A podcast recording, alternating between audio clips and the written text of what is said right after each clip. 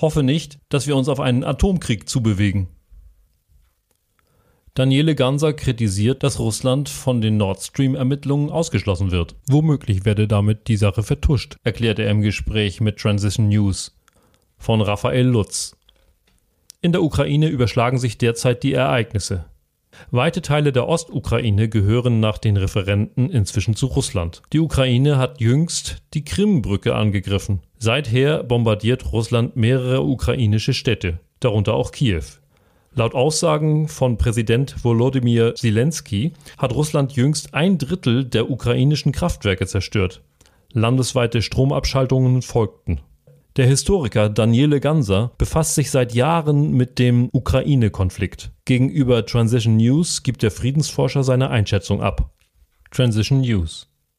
Herr Ganser, wie schätzen Sie die aktuelle Lage in der Ukraine ein? Daniele Ganser. Ich schätze die Lage als sehr gefährlich ein, weil wir in der Ukraine eine Konfrontation der atomaren Supermächte USA und Russland haben. Es tut mir leid, dass so viele Menschen leiden, sowohl Ukrainer wie auch Russen. Der Krieg in der Ukraine begann im Februar 2014 mit dem illegalen Putsch der USA in Kiew. Danach folgten acht Jahre Bürgerkrieg der Regierung in Kiew gegen den Donbass mit 10.000 Toten. Darauf folgte die illegale Invasion von Russland im Februar 2022. Jetzt, im September 2022, hat sich die Lage erneut verändert, weil die Oblaste Cherson, Donetsk Luhansk und Saporischschja für den Beitritt zu Russland gestimmt haben. Die Fläche der Ukraine wurde also nochmals kleiner, nachdem schon 2014 die Krim die Ukraine nach einer Abstimmung verlassen hat und Russland beigetreten ist. Insgesamt haben wir nun acht Jahre und acht Monate Krieg und ein Ende ist derzeit leider nicht in Sicht. Transition News. Wer den Atomkrieg verhindern will, muss in der Lage sein, ihn zu führen. Das schrieb NZZ-Chefredaktor Eric Guyet in seinem Leitartikel am 15. Oktober. Er plädiert für mehr Aufrüstung und Abschreckung. Nur so könne die Sicherheit Europas aufrechterhalten werden. Was entgegnen Sie, Guyet? Daniele Ganser. Ich bin nicht mit Guyet einverstanden. Ich finde, Aufrüstung ist der falsche Weg. Wir haben seit 1945 Atomwaffen auf der Welt aber trotzdem keinen Frieden. Die globalen Rüstungsausgaben steigen von Jahr zu Jahr und betrugen im letzten Jahr mehr als 2000 Milliarden Dollar. Nie in der Geschichte der Menschheit haben wir mehr für Rüstung ausgegeben. Trotzdem gibt es weiterhin Kriege. Daraus erkennt man, mehr Waffen oder gar die Vorbereitungen zum Atomkrieg führen nicht zum Frieden. Wir haben es versucht, es hat nicht funktioniert. Viel wichtiger wäre es, die Hintergründe dieses Konfliktes aufzuklären und da spielen einflussreiche Medien wie die NZZ eine wichtige Rolle. Transition News. Wie beurteilen Sie die Arbeit der NZZ? Klärt das Leibblatt des Freisinns seine Leser über die Hintergründe des Krieges auf? Daniele Ganser. Hier in Europa werden die verdeckten Operationen der USA in den Medien oft verschwiegen. Daher haben wir ein verzerrtes Bild. Ich denke, Eric Guillet weiß, dass die USA 2014 in Kiew einen Putsch gemacht haben aber in der NZZ kann man das nicht lesen. Nie hat die NZZ Präsident Obama und Vizepräsident Biden dafür kritisiert, dass sie 2014 in der Ukraine die Regierung gestürzt haben, obschon dies die Ukraine ins Unglück stürzte. Die meisten NZZ-Leser haben vermutlich noch nie etwas über den Putsch von Victoria Newland gehört und glauben, der Krieg in der Ukraine sei nur die Schuld von Präsident Putin, weil es so jeden Tag dargestellt wird. Das stimmt aber nicht. Der Konflikt hat viele verschiedene Ebenen. Putin hat eine Teilschuld, aber auch Obama hat eine Teilschuld, weil Präsident Zelensky nach seiner Wahl 2019 den Bürgerkrieg weitergeführt hat, trägt auch Zelensky eine Teilschuld. Wir brauchen also nicht mehr Waffen, sondern mehr Medien, die ehrlich über die Hintergründe des Konflikts berichten und die illegalen Handlungen von beiden Hauptakteuren darlegen, also sowohl von Russland wie auch von der USA. Als ich Geschichtsstudent an der Universität Basel vor 25 Jahren war, glaubte ich, die NZZ sei die beste Zeitung, immer objektiv. Das glaube ich heute nicht mehr. Die NZZ vertritt die Sicht der US-Regierung auf den Krieg in der Ukraine. Die Sicht von Russland kann man in der NZZ kaum lesen. Für uns in der Schweiz wäre es aber wichtig, die Perspektive von beiden Hauptakteuren zu kennen. Transition News Russlands Präsident Wladimir Putin sagte kürzlich, er schließe den Einsatz von Atomwaffen nicht aus.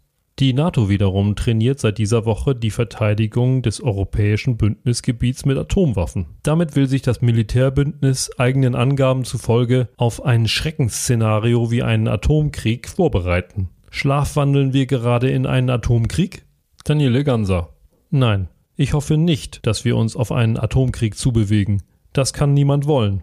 Während der Kuba-Krise 1962 kam es auch schon zur Konfrontation zwischen Washington und Moskau. Damals war Kuba der Schauplatz, heute ist es die Ukraine. Auch damals fürchtete die Welt den Ausbruch eines Atomkrieges. Dazu ist es zum Glück nicht gekommen, weil Kennedy und Khrushchev über ihre Vertrauensleute hinter den Kulissen zusammen verhandelt haben. Das braucht es auch heute. Putin und Biden müssen verhandeln, um eine direkte nukleare Konfrontation der Supermächte abzuwenden. Wir brauchen Gespräche und Deeskalation. Daher halte ich es auch für falsch, dass Deutschland Waffen an Zelensky liefert. Transition News. Sie sagten neulich, dass insbesondere beim NATO-Bündnisfall Alarmstufe dunkelrot vorherrsche. Der Bündnisfall liegt dann vor, wenn ein NATO-Mitglied angegriffen würde. Zwar ist die Ukraine kein Mitglied des westlichen Bündnisses, doch die Zusammenarbeit wird immer enger. Der ukrainische Verteidigungsminister Oleksiy Resnikow bedankte sich kürzlich auf Twitter für die Unterstützung der NATO. Zitat Wir sind einen weiten Weg gegangen und haben uns jetzt de facto der Allianz angeschlossen. Zitat Ende. Ist ein NATO-Beitritt inzwischen realistisch? Und was würde der für den weiteren Krieg in der Ukraine bedeuten? Daniele Ganser. Was der ukrainische Verteidigungsminister Resnikow sagt, ist nicht wahr. Die Ukraine ist de facto kein Mitglied der NATO. Daher hat der Angriff von Russland auf die Ukraine auch nicht den NATO-Bündnisfall ausgelöst. Ich glaube nicht, dass die Ukraine in der Zukunft der NATO beitreten sollte. Besser wäre es meiner Ansicht nach, wenn die Ukraine neutral bleibt, wie die Schweiz, Irland oder Österreich. Es wäre ein Schritt in Richtung Entspannung, wenn Präsident Zelensky öffentlich erklären würde, dass die Ukraine nie Mitglied der NATO werden will. Denn schon seit mehr als 14 Jahren ist das der zentrale Streitpunkt. Die USA wollen, dass die Ukraine in die NATO kommt. US-Präsident Bush hat 2008 beim Gipfel der NATO in Bukarest die Ukraine öffentlich eingeladen, Mitglied der NATO zu werden. Das war falsch und eine Provokation. Putin war damals auch beim Gipfel in Bukarest dabei und hat klar gesagt, dass Russland das nicht will. Auch als Präsident Biden und Präsident Putin sich im Juni 2021 in der Schweiz trafen, war dies das Kernthema. Putin forderte Neutralität für die Ukraine, was den Einmarsch von Russland verhindert hätte. Aber Biden lehnte ab und erklärte, jedes Land dürfe frei wählen, welchem Militärbündnis es beitrete. Daher scheiterte der Gipfel in der Schweiz. Biden war nicht ganz ehrlich, denn während der Kuba-Krise vertrat Kennedy auch nicht die Ansicht, dass Kuba seine militärische Bewaffnung frei wählen dürfe. Großmächte wie die USA und Russland haben die Souveränität der Länder in ihrem direkten Umfeld immer eingeschränkt. Das zeigt die Geschichte. Transition News. In Deutschland bewegt die Sabotage der Nord Stream Pipelines gegenwärtig die Menschen. Viele gehen davon aus, dass die USA dahinter stehen. Wie beurteilen Sie das? Daniele Ganser. Durch den Terroranschlag auf die Pipelines Nord Stream 1 und Nord Stream 2 am 26. September 2022 hat sich der Krieg über die Grenzen der Ukraine hinaus bis in die Ostsee ausgeweitet. Das ist bedenklich. Die Pipelines wurden bei der dänischen Insel Bornholm in 80 Meter Tiefe gesprengt. Ich bin mit der dänischen Ministerpräsidentin Mette Fridriksen einig, dass es schwierig ist, sich vorzustellen, dass es sich um einen Unfall handelt, weil es vier Lecks gab. Es war ganz klar kein Unfall, sondern ein Terroranschlag. Wer den Anschlag ausgeführt hat, ist derzeit unklar. Der US-Ökonom Jeffrey Sachs hat auf Bloomberg erklärt, dass der Terroranschlag vermutlich durch die USA ausgeführt wurde. Ob das stimmt, müssen nun die offiziellen Untersuchungen klären. Transition News. Aus Schweden hieß es kürzlich, dass man die Lecks der Pipeline allein untersuchen wolle. Die Sicherheitseinstufung der Untersuchung sei zu hoch, um das Ergebnis mit anderen Ländern zu teilen. Kurz darauf dementierte die schwedische Ministerpräsidentin Magdalena Andersson die Aussagen und bestätigte gemeinsam mit Dänemark und Deutschland ermitteln zu wollen. Die deutsche Bundesregierung wiederum erklärte jüngst, dass es keine gemeinsame Ermittlungsgruppe geben werde. Rechnen Sie damit, dass die Sache jemals aufgeklärt wird? Daniele Ganser. Schweden, Dänemark und Deutschland wollten den Terroranschlag eigentlich gemeinsam untersuchen und herausfinden, wer dafür verantwortlich ist. Doch plötzlich hieß es, die Sache sei zu brisant. Es werde doch keine gemeinsame Ermittlungsgruppe Joint Investigation Team geben. Anscheinend traut kein Land dem anderen. denn es ist Krieg in Europa. Nun ermittelt jedes Land für sich. Dass Schweden und Dänemark ermitteln, ist richtig, denn die Löcher an den Pipelines befinden sich in der schwedischen und der dänischen Wirtschaftszone. Auch der deutsche Generalbundesanwalt ermittelt. Das ist auch richtig, denn die Pipeline brachte Erdgas nach Deutschland. Und der Terroranschlag ist ein Angriff auf die deutsche Energieversorgung. Aber Russland, immerhin Besitzer der Pipelines und Lieferant des Erdgases, wird derzeit von den Ermittlungen ausgeschlossen. Das halte ich für falsch. Es müsste eine internationale Ermittlungsgruppe geben, bestehend aus Schweden, Dänemark, Deutschland und Russland. Sonst wird die Sache womöglich nie aufgeklärt, sondern vertuscht. Transition News. Kommen wir zuletzt noch auf die Schweiz. Die Schweizer Verteidigungsministerin Viola Amherd sagte kürzlich, dass es wichtig sei, dass die Schweiz zur Sicherheit und Stabilität in Europa einen Beitrag leiste. Sie sprach dabei auch von einer künftig engeren Zusammenarbeit mit der NATO, etwa die Teilnahme an Verteidigungsübungen. Gleichzeitig trägt der Bundesrat die Sanktionen gegen Russland mit. Mehr noch. Außenminister Ignacio Cassis solidarisierte sich an einer Demonstration mit Präsident Zelensky. Steht die Schweiz immer mehr unter der Fuchtel der NATO und den Westmächten? Wie beurteilen Sie die Rolle der Schweiz?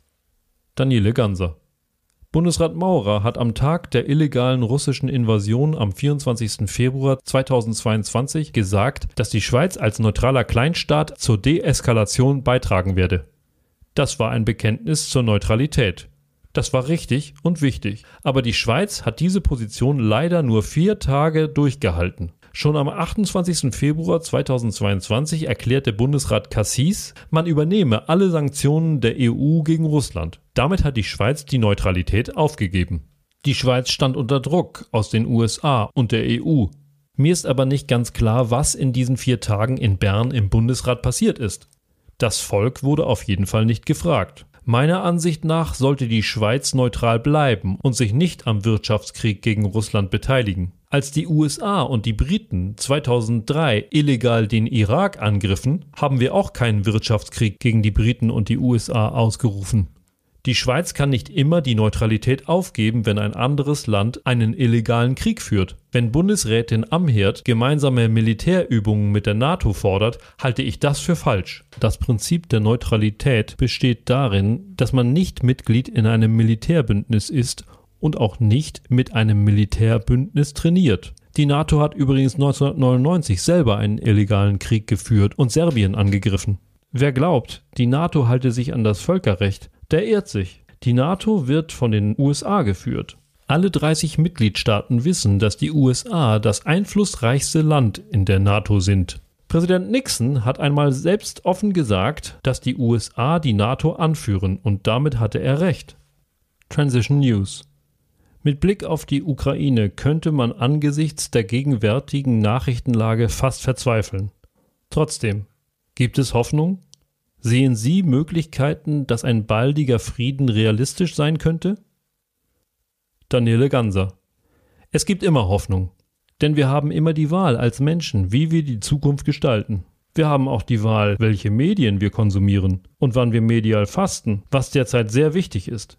Ich rate allen, viel in die Natur zu gehen, denn die Medien schüren täglich Angst. Offline ist das neue Bio. Wenn wir über den Krieg in der Ukraine nachdenken, müssen wir erkennen, dass eine Teilschuld in Washington liegt. Eine weitere Teilschuld liegt in Kiew.